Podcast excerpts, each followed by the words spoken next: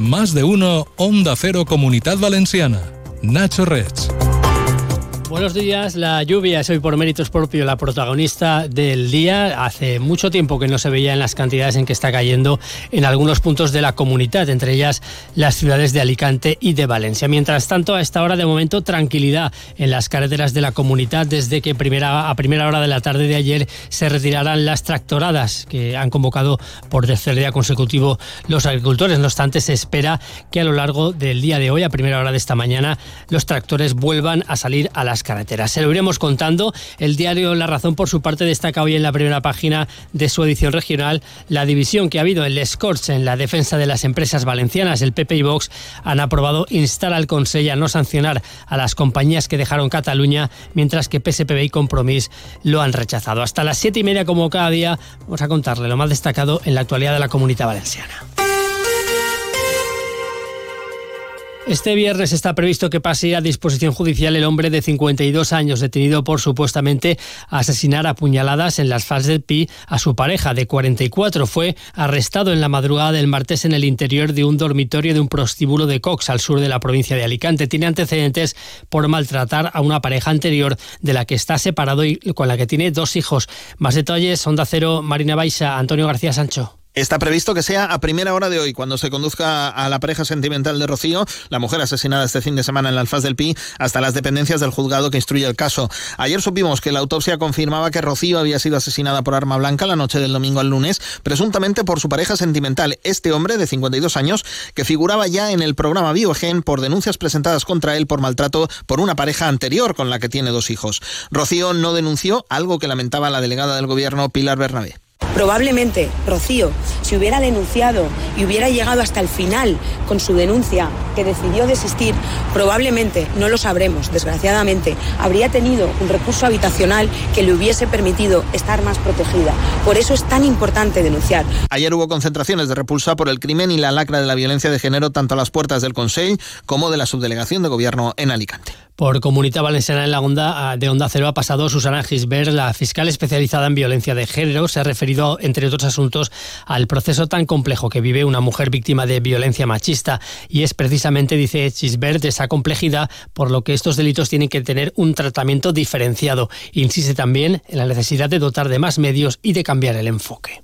Si un policia controla 100 dones, el farà molt pitjor que si controla 5. Però a més d'això també és necessari no? fer un, una volta a l'enfocament i a més de controlar la víctima i el seguiment, controlar també al maltractador. Sembla que, que l'objecte del, del control acaba sent el domicili de la víctima i moltes vegades mm, podria ser també eh, l'actuació la, del maltractador.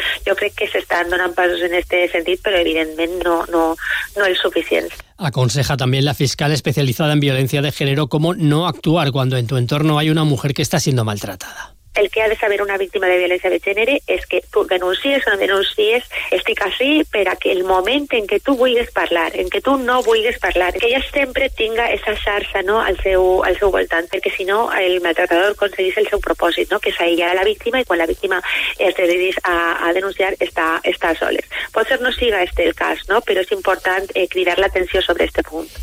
Más cosas, un anciano de 84 años ha muerto en el incendio de una vivienda en Aspe tras la explosión de una bombona de butano. Además, cinco personas han tenido que ser atendidas por los servicios sanitarios. Una, de ellas, el hijo del fallecido, con quemaduras en el 60% del cuerpo, ha sido trasladado a la unidad de quemados del Hospital La Fed de Valencia. El suceso ocurría a primera hora de la tarde de ayer en un domicilio ubicado en una planta baja.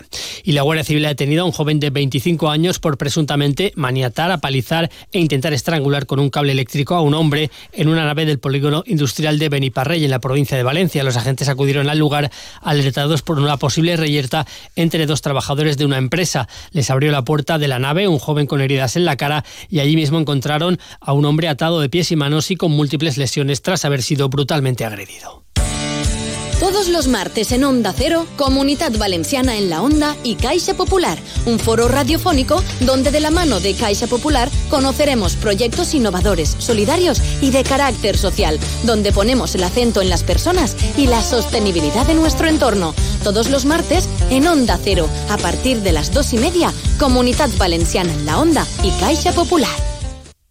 La Consejería de Educación y el Ministerio han llegado a un acuerdo para repetir la parte del último concurso de traslados de secundaria que afecta a la comunidad valenciana. De este modo, el nuevo procedimiento incluirá las 3.972 plazas estructurales de secundaria que no fueron ofertadas en su día. Ambas administraciones han acordado repetir este concurso después de las sentencias judiciales que han estimado que en ese concurso nacional no salieron todas las plazas disponibles.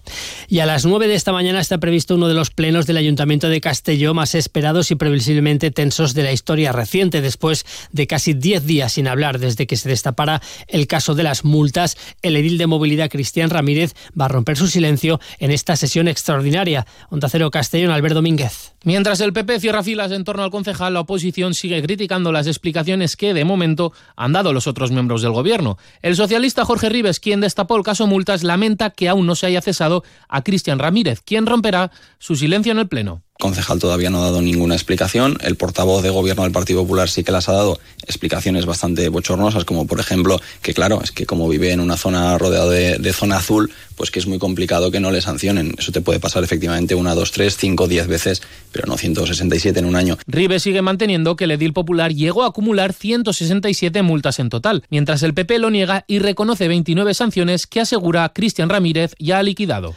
Nos quedamos en la provincia de Castellón porque los inversores que compraron el complejo hotelero Marinador de Oropesa han anunciado el despido de 76 trabajadores fijos, que son más de la mitad del total de empleados que tiene el grupo. El expediente de regulación de empleo se plantea por causas organizativas, productivas y económicas, según ha trasladado la dirección de la empresa a los sindicatos. Mejores noticias llegan desde la firma textil Marie Claire, que está en concurso de acreedores desde septiembre de 2023. Ahora tiene una oferta en firme de un inversor español para mantener la actividad de la empresa de Vilafranca. Se espera que la aceptación de la inversión por parte del juzgado mercantil sea inminente de manera que la empresa pueda volver a la actividad este próximo mes de marzo.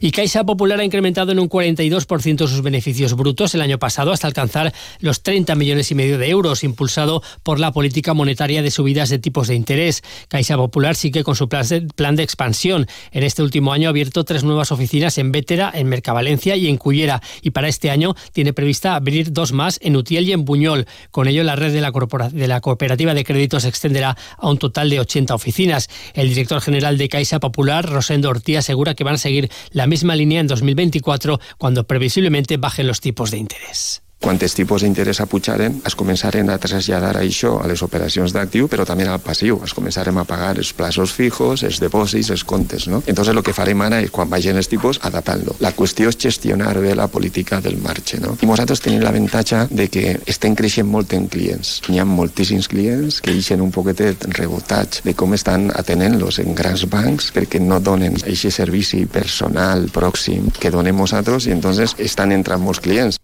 Recuerde que los trabajadores de Renfe secundan hoy una huelga que afectará al servicio de cercanías a media y larga distancia, incluidos los SABE, para exigir el desbloqueo de sus convenios colectivos. La comunidad se va a ver afectada en el caso de larga distancia con la suspensión de 6 AVE en la conexión en ambos sentidos entre Valencia y Madrid, además de dos Intercity. En la conexión con Barcelona no circularán dos Euromed y dos Intercity. A esto se suman los servicios mínimos en cercanías con el 75% de la oferta circulando en hora punta y el 50% el resto del día. Tiendas Milar le ofrece la información del tiempo. Hoy tendremos cielo nuboso cubierto con precipitaciones en el interior que probablemente se extiendan a la costa de manera débil y dispersa. Viento flojo a moderado que ya no va a soplar del oeste, lo que va a provocar un descenso en las temperaturas. Las máximas se quedarán hoy entre 20 y 21 grados en las tres capitales. ¿Quieres cuidar del planeta y de tus prendas al mismo tiempo? Ven a Milar y descubre la lavadora Siemens, líder en ahorro de energía y rendimiento impecable. Nuestros clientes la aman por su silencioso funcionamiento y la increíble variedad de programas. Porque en Milar pensamos en todo para que tú solo te preocupes por disfrutar. ¿A qué estás esperando? Pásate por tu tienda Milar más cercana. Sigue ahora la actualidad de España y del mundo en Onda Cero.